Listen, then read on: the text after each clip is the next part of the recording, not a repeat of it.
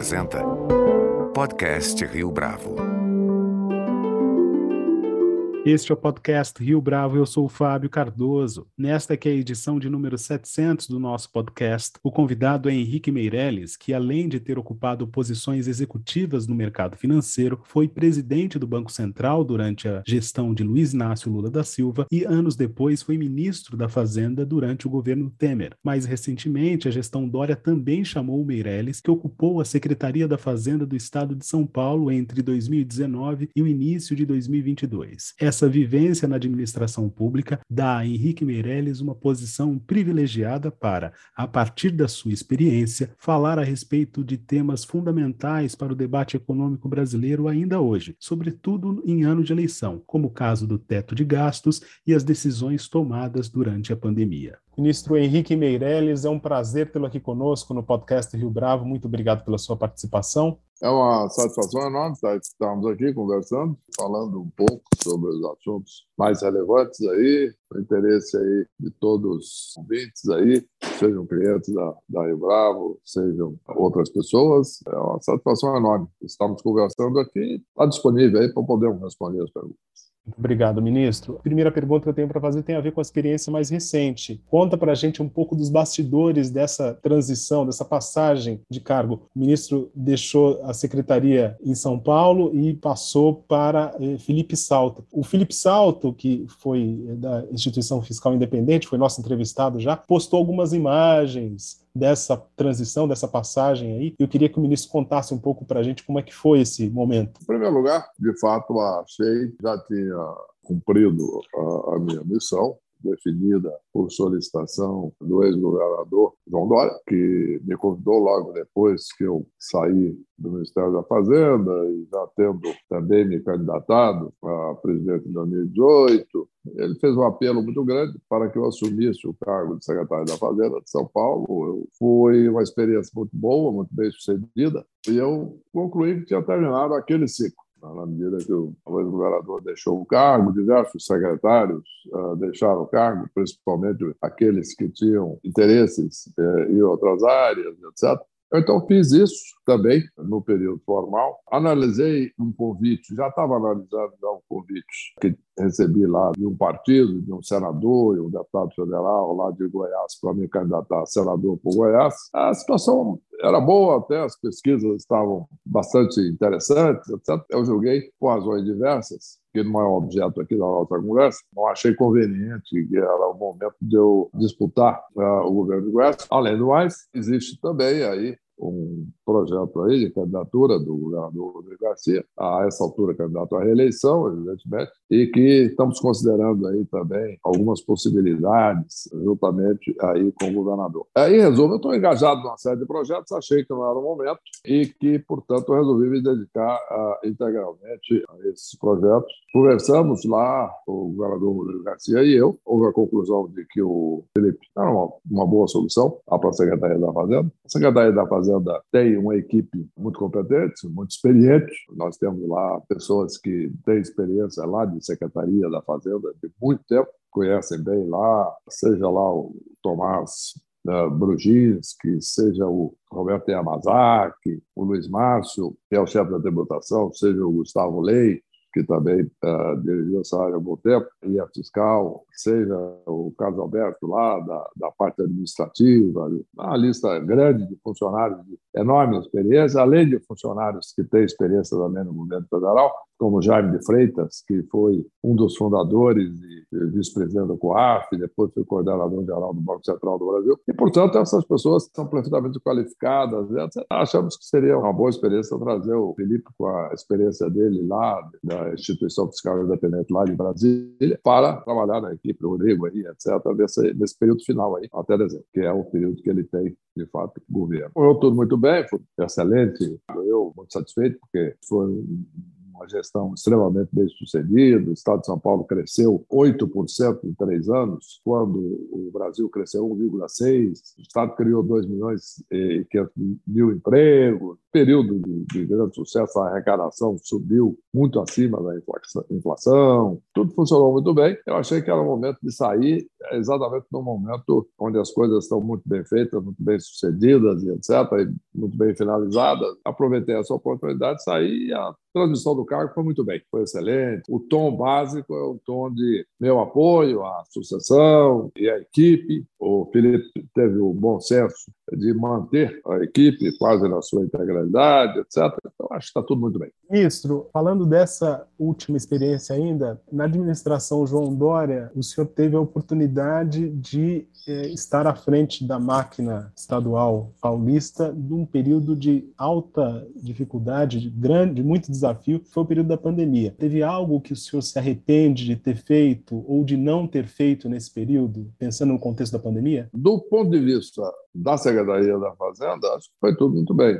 E do governo todo também. O ano 2020, que é o ano da pandemia, o Brasil caiu 4,1%, o PIB. A economia mundial caiu 3,5%. São Paulo cresceu 0,3%. Existem algumas, dependendo da instituição, chega a meio. Mas seja 0,3%, seja meio, o fato é que foi uma coisa extraordinária, porque nós tivemos um crescimento num momento em que o mundo estava caindo em crise séria. Aqui também nós tivemos uma queda grande, aqui nos meses de abril, maio, junho, mas depois teve uma recuperação muito forte. A questão é por que essa recuperação? Aí é uma conjugação de medidas econômicas, medidas de desburocratização, de facilitação do ambiente de negócio de São Paulo e também medidas de proteção à vida na pandemia. Vamos começar por aí, vamos começar pelo terceiro. Quando o governo de São Paulo decidiu, e decidimos é, em conjunto, que seria importante protegermos a vida em primeiro lugar, e foram colocadas todas aquelas restrições, etc., de funcionamento de de setores, houve muita crítica, dizendo que a economia ia sofrer, ia ter um problema, as pessoas iam sofrer com resultados daquilo. Eu sempre disse: o que está causando o problema da economia é a pandemia, não são as medidas de proteção ao cidadão e à cidadã. E isso se provou verdadeiro, porque não só as medidas de proteção foram bem feitas, mas depois os, os protocolos de funcionamento assinados entre o governo e cada setor da economia, setor industrial, setor do comércio, setor de shopping centers, etc., estabelecendo as, os chamados protocolos de trabalho, distanciamento, álcool gel, uso de máscara, tudo isso. Na medida em que a economia retomou, essas liberações foram feitas dentro de protocolos assinados, regionais, depois setoriais, tudo isso gerou a saída com confiança. E a economia cresceu muito forte, ao contrário de muitos locais onde isso ficou confuso, ainda muita insegurança, muita incerteza. Então, nós tivemos um período de, de restrição e depois um período de retomada forte com regras claras. Isso é fundamental, não só para o funcionamento da sociedade como um todo, mas para o funcionamento da economia. Né? E o nível de confiança absolutamente fundamental. Isso funcionou muito bem e o Estado saiu crescendo. Paralela a isso, foi um dado. O segundo dado, nós tomou toda uma série de medidas de desburocratização, que é independentemente da pandemia. Por exemplo, digitalização de pagamento de tributos, é, medidas. Eu vou dar um exemplo só. Segundo estatísticas do Banco Mundial, em 2016, quando eu assumi o Ministério da Fazenda, ou seja, o meu trabalho conjunto, Ministério da Fazenda e Banco Mundial, e concluiu-se que o Brasil tinha grandes problemas de produtividade. Tem bastante aí. Mas um deles era, por exemplo, a questão de registro. Para registrar uma empresa, para registrar uma mudança, para registrar uma, uma série de serviços públicos, o que for. Mas vamos supor uma coisa simples: abertura de empresa. Alguém que abriu uma empresa. O tempo médio para se abrir uma empresa no Brasil, 101 dias na época. Note bem, não estou falando de comprar móvel, equipar a fábrica, montar o escritório, tudo, contratar funcionário, tudo isso não. Isso é burocracia. O tempo para registrar na ajuda comercial, cartório, etc, etc, etc. Na cidade de São Paulo era 126 dias.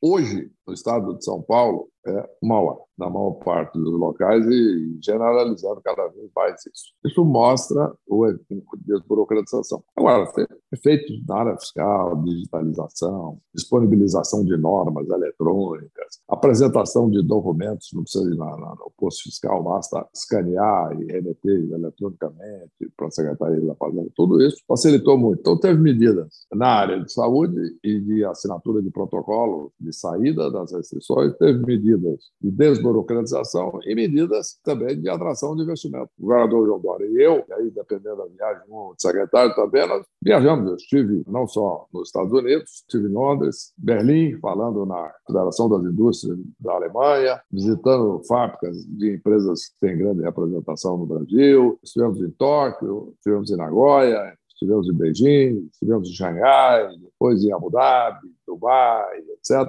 E depois disso, isso antes da pandemia, depois que a pandemia de fato chegou por vídeo, eu cheguei a ter vídeos aí, por exemplo, com empresários americanos, com 50, 60 empresários na linha, com empresários da Ásia, cheguei a ter mais de 100 no vídeo, discutindo, apresentando a economia de São Paulo. Depois apresentamos o Retomada 21-22, que foi exatamente o plano de retomada da economia de São Paulo que foi todo um plano organizado nas diversas áreas e que foi apresentado então para investidores do mundo todo. Então, essa conjugação fez com que o volume de investimentos privados em São Paulo, de um lado, aumentasse muito. Para você ter uma ideia, 200 bilhões de reais foi o total de investimento privado em São Paulo nesses três anos, muito superior aos anos anteriores, e também do, do governo. Quer dizer, nós fizemos uma reforma administrativa, recebemos o governo numa situação de caixa difícil, tivemos que fazer contingenciamento de despesas, etc. Nós fizemos uma reforma administrativa muito bem arrumada, bem feita, com corte de despesas, fechamento de estatais que já tinham perdido a finalidade, etc. Então, nós entramos, por exemplo, no ano de 2022, o Estado de São Paulo, com 53 bilhões de reais em caixa, que estão sendo usados agora para construir escolas, hospitais, estradas, etc., sinais, energia. Para ter uma ideia, temos 8 mil obras em andamento no estado de São Paulo esse ano, além das concessões para o setor privado, cujo maior exemplo é a estrada Piracicaba Panorama, que a empresa batizou de PIPA, que é um investimento aí de 13 a 14 bilhões de reais, feito por dois grandes fundos internacionais, o Fundo Soberano de Singapura e o Blackstone, americano. Ambos, em conjunto, parceria, estão investindo aí esse valor que era estimado inicialmente em 3 bilhões de dólares. Pode cair um pouquinho em dólar, dependendo aí da cotação.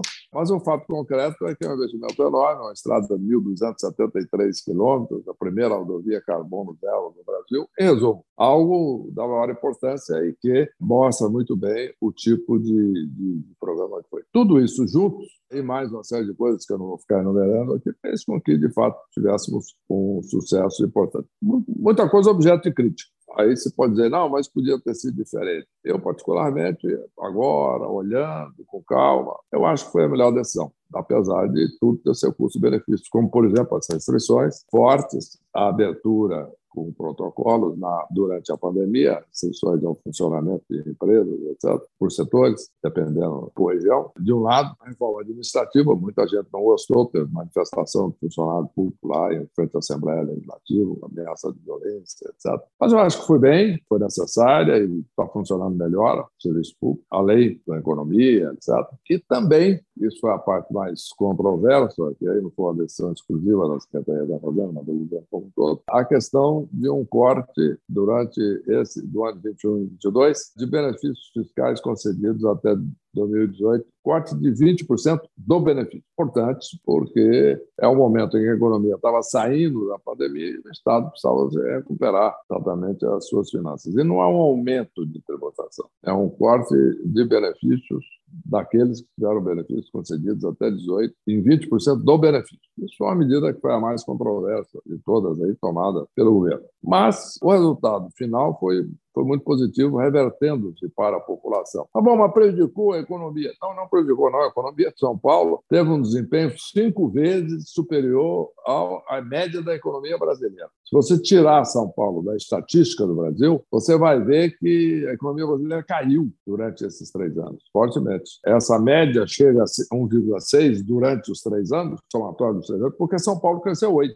Então, deu, o resultado final, o poder econômico, etc., e social, foi muito positivo, além de todos os programas sociais, seja a Bolsa do Povo, Vale Gás, etc., que o Estado pôde fazer em função de tudo isso. O que eu quero dizer é o seguinte: não prejudicou a economia. A economia de São Paulo cresceu nesse período e continua crescendo, além de que viabilizou serviços sociais essenciais que o Estado pode prestar. Ministro, o senhor acredita que a população paulista está demorando para reconhecer todos esses benefícios, tendo em vista a aprovação do é, governador João Dória no Estado e mesmo a candidatura do atual governador à reeleição? Olha, vamos aguardar exatamente isso a, até o final do processo, porque nem tudo isso é conhecido da população. Pode ter alguma ideia, um parente que mora lá em outro estado e a situação lá foi pior do que aqui, bem pior durante a pandemia, lá não recuperou tão bem. Mas essas informações não são amplamente disponíveis, em primeiro lugar. Em segundo lugar, é importante notar que, se você faz pesquisas, e eu tenho analisado isso com cuidado, as pesquisas uh, mostram uma boa avaliação do governo são Paulo nesse período. Tudo isso é interessante. A população é livre, como já dizia o Winston Churchill, a democracia é o pior de todos os regimes, com exceção de todos os outros. Em resumo, tudo que é feito por ser humano tem problema, tem defeito, etc. Mas é o que melhor funciona. Então, vamos discutir isso tal, com tranquilidade, serenidade. A aprovação do Garcia está melhorando exatamente como resultado, aí a situação é um pouco diferente. Ele é muito pouco conhecido e candidato contra pessoas que têm, ou o Fernando Haddad, que foi candidato, inclusive, a presidente da República, perdeu por pouco em 2018, foi candidato do PT, foi candidato a presidente, etc. Então, é uma outra coisa do ponto de vista de saída. O outro é o Tarcísio, que tem atrás dele toda a máquina digital e etc.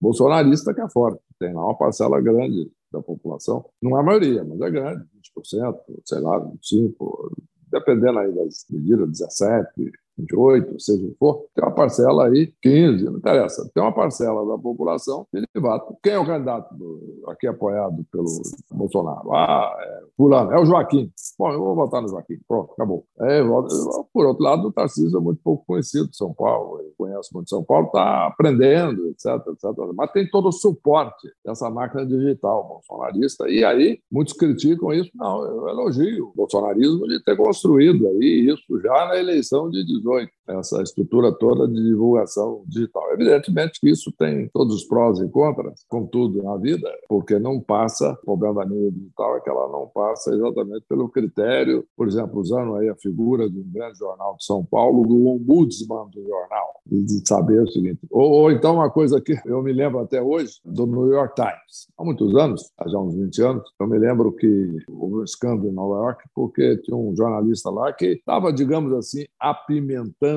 as suas matérias. Deu um escândalo, porque descobriram que ele tinha dito uma série de coisas que não era verdade. O New York Times publicou lá uma norma interna dizendo o seguinte: a opinião era livre, mas o jornal tinha uma norma, tem que dizer a verdade. O jornalista tem que escrever a verdade, não pode dizer uma mentira. Ministro, em 2016, o senhor já adiantou aqui para gente, o senhor participou da equipe que fez parte do governo Temer. E um dos foi um dos arquitetos do teto de gastos, teto de gastos esse que tem sido vilipendiado tanto pelo pré-candidato Lula quanto pelo governo Bolsonaro. Qual que é a importância de se estabelecer ou da permanência desse edifício do teto de gastos no momento que o Brasil está passando por uma crise severa nas mais variadas frentes, né? Econômica, social. Eu acho que a grande crise do Brasil hoje ela tem raízes fiscais, como foi o caso da crise lá de 2015, 2016, e da mesma maneira que naquela época a solução foi o teto de gastos, quando o Brasil saiu da recessão e começou a crescer.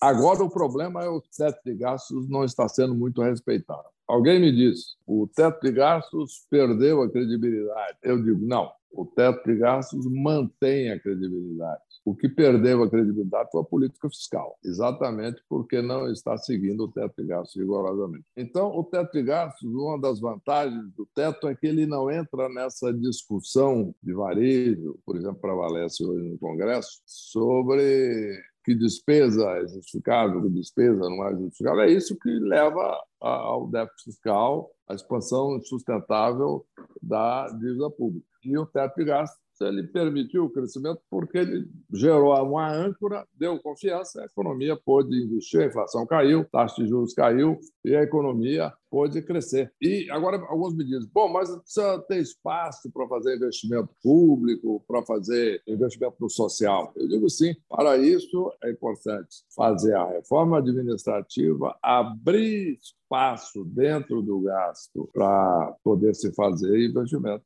em infraestrutura e no social. Não é deixando o teto de gastos solto, porque aí nós vamos ter de novo uma queda de confiança. Porque a queda de confiança hoje, problemas todos de inflação, dólar valorizado, etc., é exatamente porque o teto de gastos não está sendo integralmente respeitado. Ou muda período de medida da inflação para poder fixar o teto, ou tira despesas do teto, ou diz que vai modificar os critérios do teto. Tudo isso é que gera um problema. Inclusive, o teto de gastos ele foi feito exatamente para se ter regras previsíveis, o que muita gente não gosta no Brasil. É normal. Ah, o sujeito quer ter o poder para fazer o que der na telha, principalmente na área fiscal. Está errado em qualquer lugar do mundo. Por exemplo, o teto de gastos ele foi feito por 10 anos, portanto, ele prevalece até 26 nesse formato. Em 26, ele pode ser renovado e aí pode ser modificado um pouco o critério, por mais 10 anos. Mas aí pode ser modificado, flexibilizado um pouco, etc. As pessoas querem evitar enfrentar o problema gerado pelo teto de gastos, que é a solução para o país, que é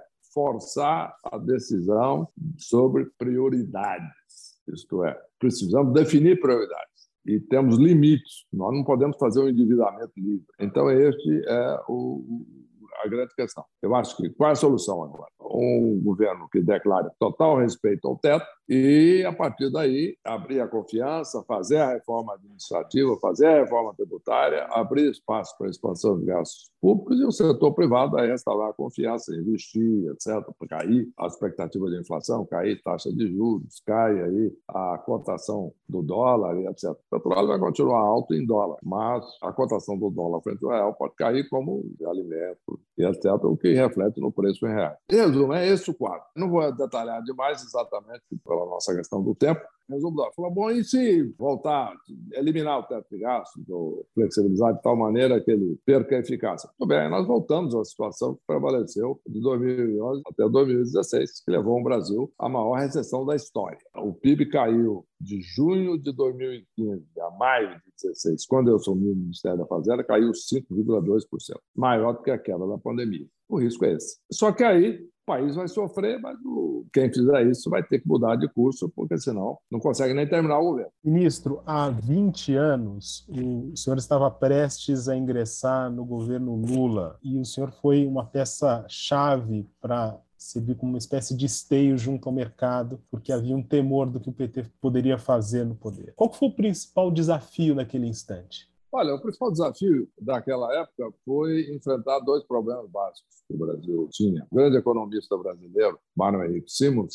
já tinha definido isso no passado, porque no Brasil, nas décadas anteriores e até aquela época, se dizia o seguinte, que o câmbio, quando se falava em câmbio, se falava uma coisa que ninguém nem pensa hoje, que é falta de moeda, falta de dólar como alguns países latino-americanos têm. Hoje nós falamos em câmbio, fala em taxa de câmbio. Naquela época falava em câmbio, falava falta de moeda. O Brasil tem um problema de câmbio, significa que não tem dinheiro para pagar as contas. Foi a situação que eu assumi quando estava no Banco Central, quando entrei no Banco Central. Você ter uma ideia, o Brasil devia ao FMI 30 bilhões de dólares e tinha reserva, chegou até em reserva 15. Estava quebrado. Por isso que o FMI estava aqui ditando as normas. Qual foi o principal problema? O principal problema, como dizia o Mário Henrique Simons, era resolver a dualidade. Aí ele dizia: a inflação aleja e o câmbio mata. Câmbio no sentido de faltar moeda, que é o caso de alguns países latino-americanos que não conseguem resolver o problema. O que nós fizemos? Primeiro, uma política monetária dura para baixar mesmo a inflação, uma política fiscal também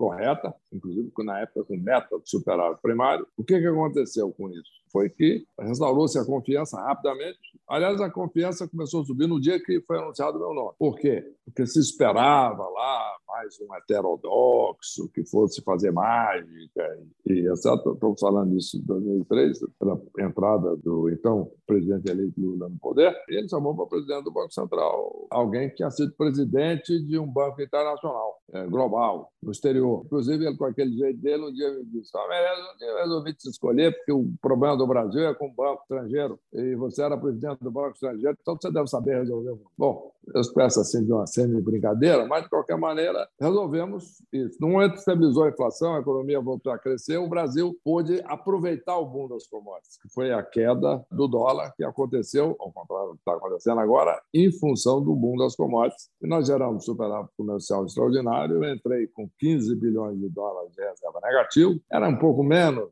era 10, vai? era 20, desculpe, passou a ser 15, porque nós chegamos com 20 bilhões, devendo 30 para o FMI, só que gastava a reserva todo dia para estabilizar o mercado. Parei com isso, etc. E, o final, deixei com 300 bilhões de dólares de reserva. Então, resolvemos esse problema. Voltando à origem da sua pergunta, você perguntou qual foi o maior desafio? Foi, foi esse. O que, que aconteceu quando eu entrei? Trouxe credibilidade para a administração da política econômica do presidente que estava assumindo. Agora, credibilidade tem o seguinte: credibilidade é bom. Pessoas acreditam que você vai fazer a coisa certa. Agora tem que fazer, senão você perde. E foi o que fizemos. O senhor acredita que falta credibilidade nesse momento para o Brasil em termos internacionais e seria essa, portanto, a receita de 2023 em diante? Sim.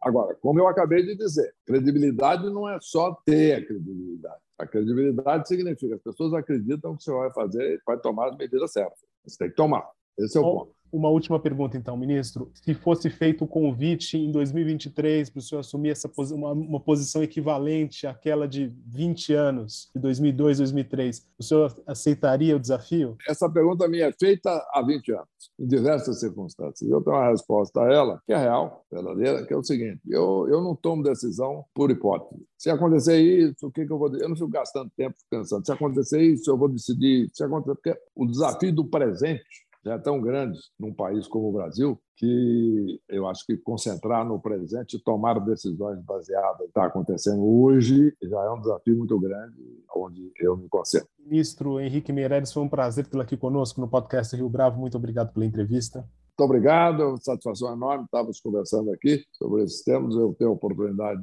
é, de repartir um pouco a minha experiência e vamos em frente. E sucesso a todos. Este foi mais um podcast Rio Bravo. Você pode comentar essa entrevista no nosso perfil do Twitter, arroba podcast Rio Bravo, ou no Facebook da Rio Bravo. A nossa lista completa de entrevistas está disponível no Apple Podcasts, no Deezer, no Google Podcasts, no SoundCloud e no Spotify. E no aplicativo O Guia Financeiro, além dos nossos podcasts, você encontra muito mais conteúdo sobre o mundo da economia em diversos formatos.